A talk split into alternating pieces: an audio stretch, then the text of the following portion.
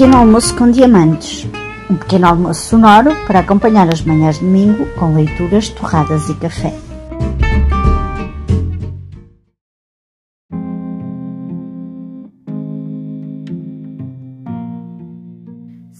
10 horas da manhã, estou a preparar panquecas para o pequeno almoço e tenho para lhe juntar hum, compota de amora e compota de abóbora com nozes.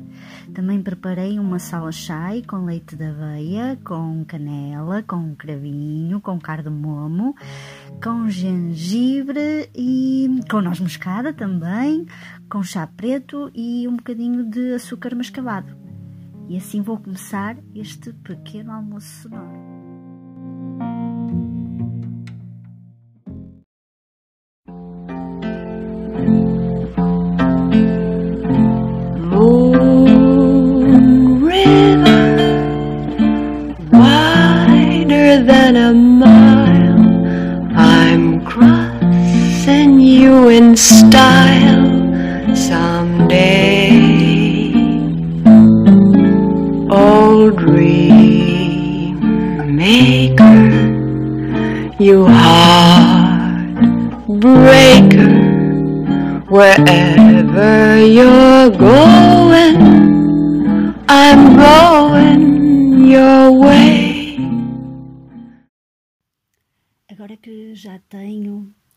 Pequeno almoço preparado e de fundo a banda sonora do filme Pequeno Almoço com Diamantes, eh, vou descrever eh, a capa eh, do livro que hoje termino.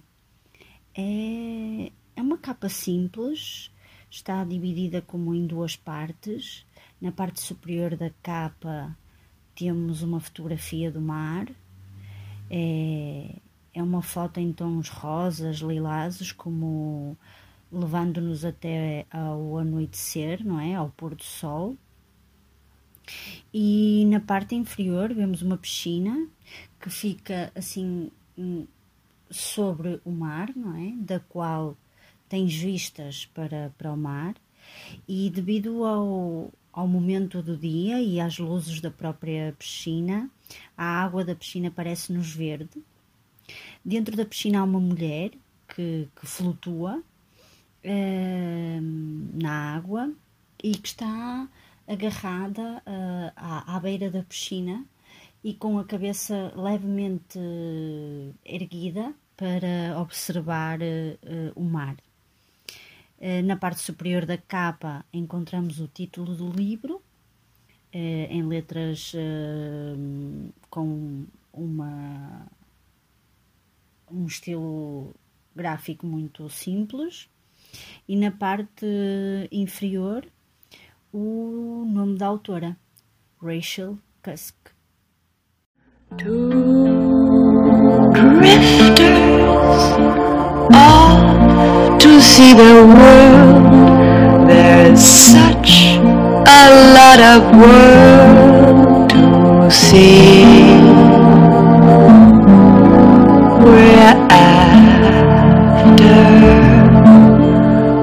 The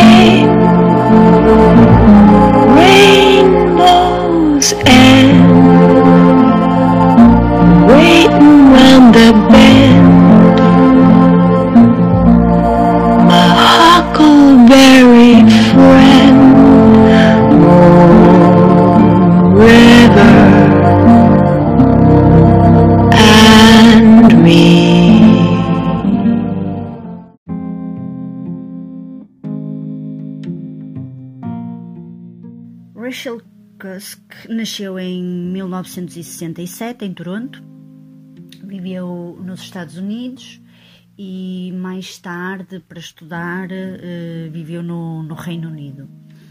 Aos 26 anos, edita o seu primeiro livro e nas suas primeiras obras eh, temos como temas principais as questões relacionadas com a feminidade e a sátira social. E penso que foram estes temas que a levaram também a escrever não ficção. E surgem assim dois livros autobiográficos sobre a maternidade eh, e o divórcio Eu recomendo muito o da maternidade, que é Life's Work, que é de 2009, acho eu. Uh, depois eu deixo nas notas de rodapé. E uh, o, sobre o divórcio, o casamento, é Aftermath uh, on Marriage and Separation, que é de 2012. Um, e é assim entre a ficção e a não ficção que surge a trilogia, da qual A Contraluz é o primeiro volume e o livro que vou terminar hoje.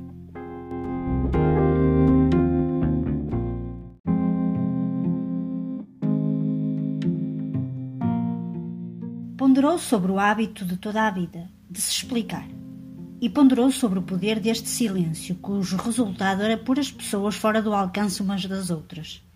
Ultimamente, desde o incidente, agora que as coisas se tinham tornado mais difíceis de explicar e que as explicações eram mais agrestes e sombrias, até os seus amigos mais íntimos tinham começado a dizer-lhe para parar de falar sobre aquilo, como se ao falar sobre aquilo ela fizesse com que aquilo continuasse a existir.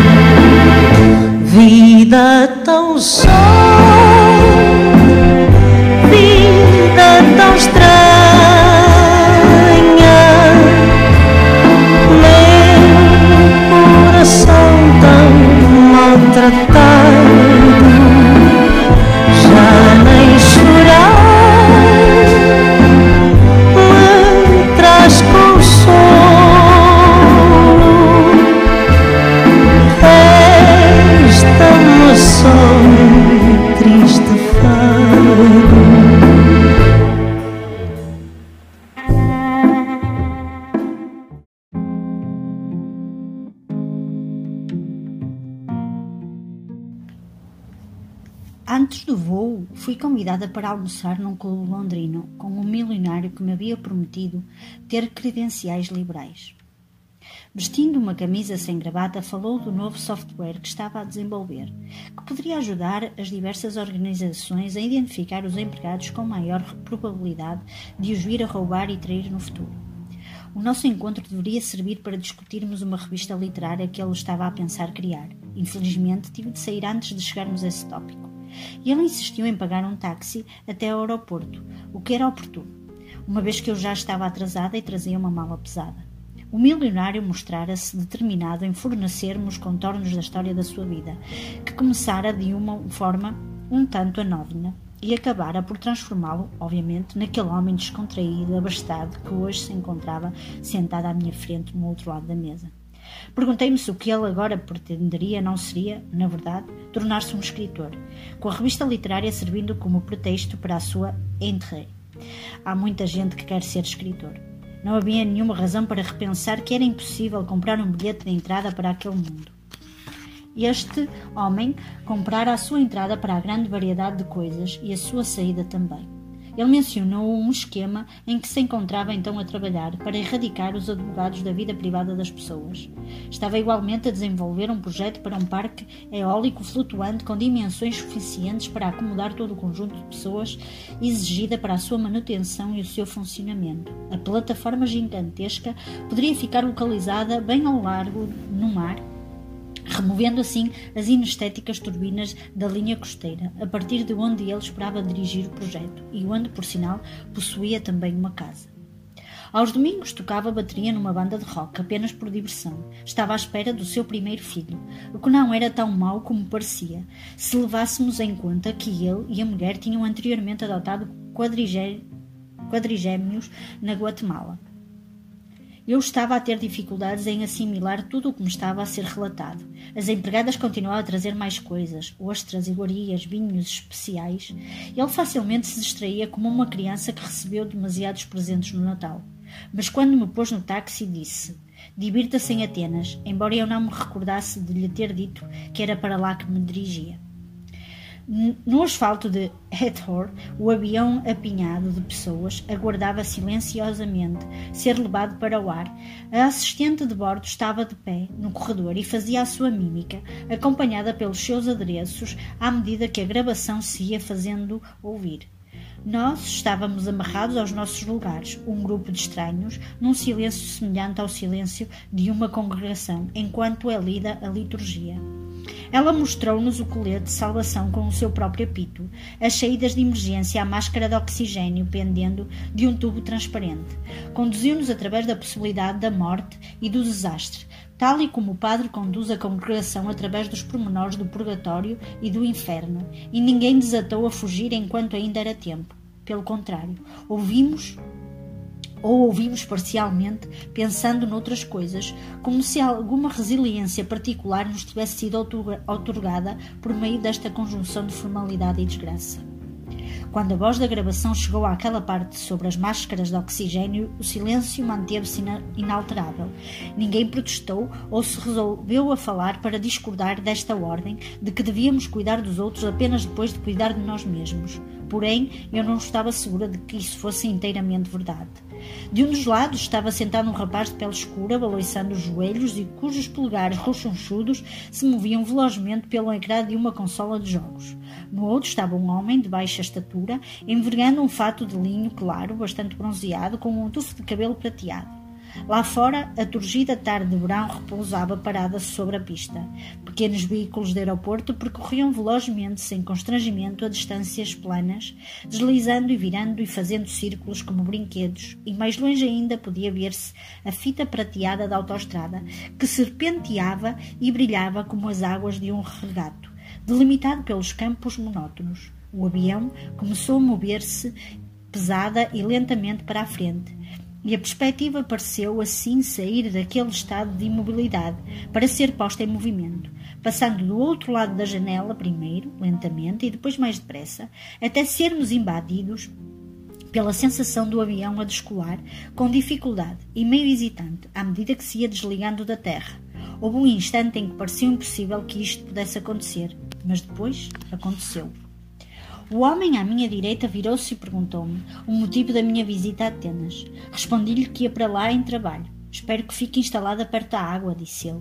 Vai ser muito calor em Atenas. Eu disse que julgava que não seria esse o caso, e ele ergueu as sobrancelhas, que eram brancas e estavam implantadas na sua testa de forma inesperadamente rude,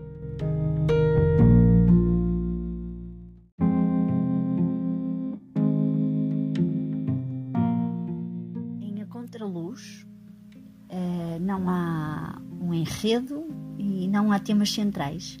Há sim uma sequência de histórias sobre o mundo em concreto, sobre essa realidade que está perto de nós e que quase não lhe prestamos uh, atenção. Eu gosto muito de passear, na verdade tenho que corrigir, eu gosto muito de caminhar eh, de caminhar eh, pelas cidades, por lugares e gosto muito de observar as pessoas e muitas vezes fico sentada num banco ou noutro sítio qualquer observar uh, as pessoas no seu dia a dia, no seu cotidiano, nas ruas e fico a imaginar qual será as histórias dessas uh, pessoas e é exatamente isso que Rachel Cusk faz neste livro. Ela narra-nos as histórias dessas pessoas que se cruzam diariamente connosco. É, é, neste romance, quer dizer, na verdade, eu nem sequer sei se eu chamaria romance a este livro, porque na verdade ele é, é quase como, um, como se fosse um manual para aprendermos a olhar, a ver. inclusive há uma das personagens eh, que nos fala sobre isso. Eh, é, é, que é curioso como através da personagem principal, da narradora, as outras personagens que ela vai encontrando nos 10 capítulos em que está dividido o livro, eh, parece como que se essas personagens nos estivessem a contar a, sua história a nós, como se nós nos transformássemos na narradora, não é? E estivéssemos ali uh, a ouvir essas pessoas contar-nos a sua história. E é muito interessante uh, enquanto leitora isso. É como se a nossa leitura se transformasse de repente num observar e num ouvir. É como se estivéssemos a ler através de, da audição e da observação do olhar. Não é? é, é uma leitura que põe em jogo o sentido auditivo e a visão, esses dois sentidos. E isso pareceu-me super interessante neste A Contraluz, que pode parecer eh, um livro estranho, e não digo estranho no sentido de bom ou mau, mas sim estranho na sua forma, na sua estrutura. A protagonista, que também é, é uma escritora, é? ela, ela vai nos eh, contando eh, e, e vai nos desvendando estas personagens que são o passageiro que, que, viaja ao lado dela num voo de avião, um professor, uma amiga de um amigo, os alunos, uma amiga lésbica, outro, outro passageiro, outro, outro professor, na verdade, outra professora, que é do último capítulo. Então, nós vamos eh, conhecendo esta realidade que está tão perto de nós e que quase nunca lhe prestamos atenção.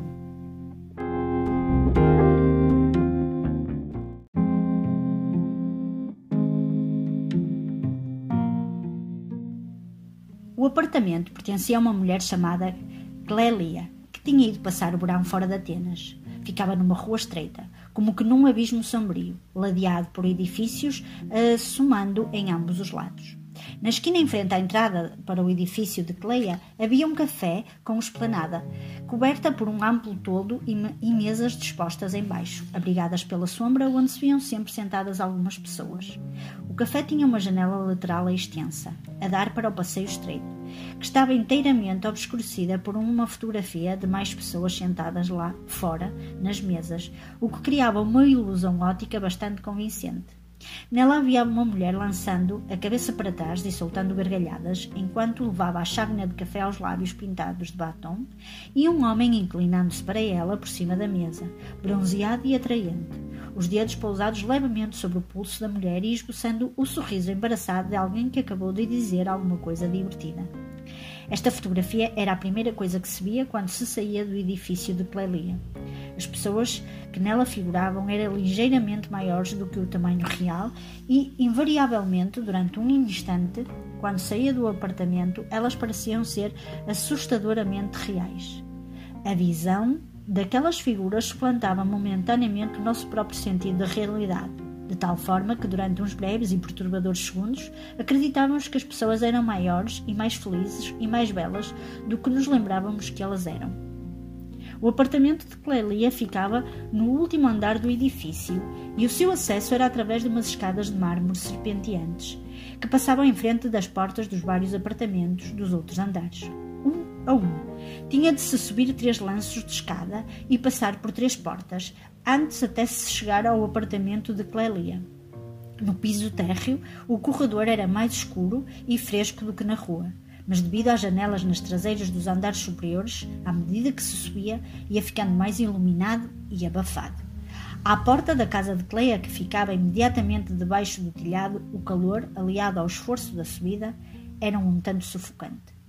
Todavia, também se tinha a sensação de ter acedido a um lugar onde reinava a privacidade pois as escadas de mármore terminavam ali e não havia mais nenhum lugar para onde ir. No patamar, diante da sua porta, Clélia colara uma escultura de grandes dimensões feitas de um tronco de madeira, trazido pela corrente do mar, abstrata da sua forma. e a presença deste objeto, estando os patamares dos andares de baixo inteiramente despidos, confirmava que ninguém, a não ser Clelia ou alguém seu conhecido, subia até ali. Além da escultura, havia também uma planta semelhante a um cacto, plantada num vaso de barro, e na aldraba do estanho da porta estava pendurado um elemento decorativo, um talismã feito de fitas entrelaçadas de material colorido. Clélia era aparentemente uma escritora e oferecera a sua casa para uso dos escritores visitantes do curso de verão, embora aqueles fossem para ela perfeitos estranhos. E, com efeito, estava patente, posto determinadas características do seu apartamento, que ela encarava a escritura como uma profissão merecedora de máxima confiança e respeito. À direita da lareira havia uma abertura ampla que dava acesso ao estúdio de Clélia, uma divisão quadrangular e isolada, cuja espaçosa secretária de madeira de cerejeira e cadeira giratória de pele estavam viradas de costas para a única janela existente. Aquela divisão continha, além de muitos livros, inúmeros modelos de barcos de madeira pintada, que tinham sido pendurados nas paredes. Eram objetos laboriosa e delicadamente construídos, com rolos de corda em miniatura e minúsculos instrumentos de latão, colocados nos seus convés, polidos e os modelos maiores ostentavam belas brancas dispostas em posturas sinuosas de uma tensão e complexidade tais que parecia realmente que o vento as estava a soprar.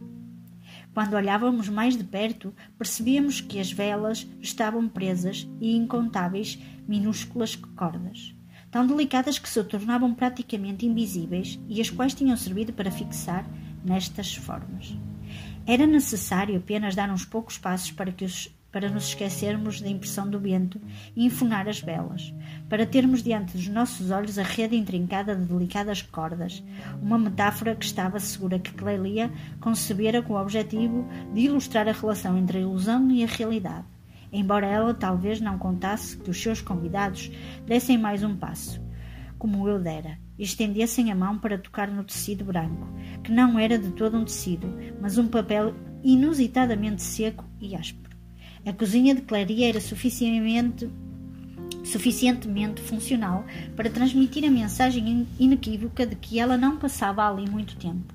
Um dos armários estava repleto até acima com whiskies esotéricos outro com coisas relativamente inúteis, um conjunto de fondue, uma panela própria para cozer peixe, uma forma para fazer ravioli, ainda dentro de repetita, repetita, respectivas caixas, e uns poucos estavam completamente vazios. Bastava deixar uma migalha que fosse em cima da bancada e brotavam fileiras de formiguinhas, vindas de todas as direções avançando sobre as migalhas, como se estivessem esfomeadas. Janela da cozinha abria sobre as traseiras dos outros edifícios, com as suas tubagens e estendais. A divisão era bastante pequena e escura. Contudo, não havia nada de que pudéssemos precisar que não se encontrasse ali.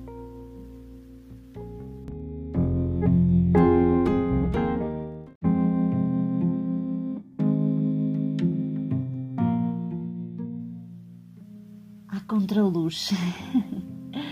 Há muitas perguntas neste A Contraluz, há muitas perguntas uh, subjacentes na leitura deste, deste livro.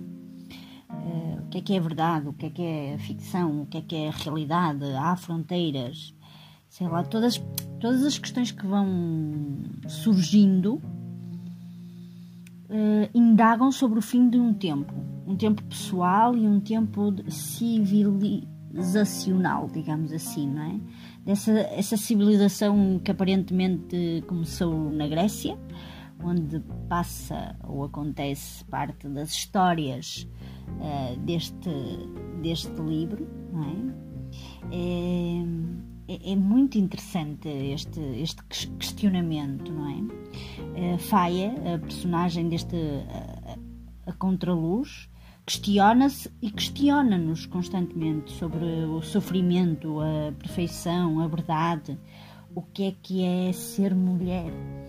Mas ao mesmo tempo que há eh, este questionamento, não é? Este, este são de, de, de pergunta, há um silêncio trágico como banda sonora eh, da, da leitura, não é? Eh, há um convidar a perguntar, a questionar, a observar, mas ao mesmo tempo há um convite a ser silenciosa, a ouvir, a calar, a esquecer.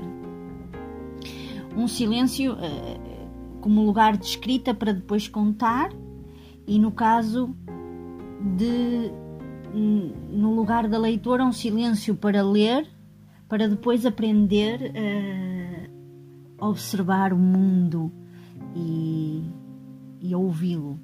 E nesse mundo está uh, esse cotidiano e essa realidade próxima. E isso é muito interessante. É esta, esta balança entre o ruído das perguntas e o silêncio das respostas. É, é muito interessante isso no, numa contraluz e acho que é o suficiente para eu vos recomendar a, a leitura. Se o lerem, escrevam-me e contem-me o que acharam. Até lá, boas leituras, saúde e cuidados.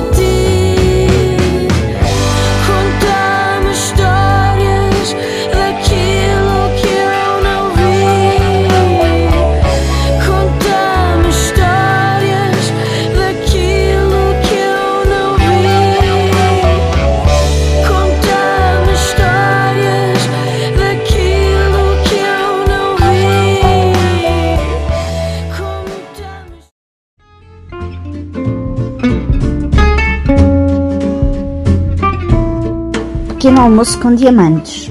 Um pequeno almoço sonoro para acompanhar as manhãs de domingo com leituras, torradas e café.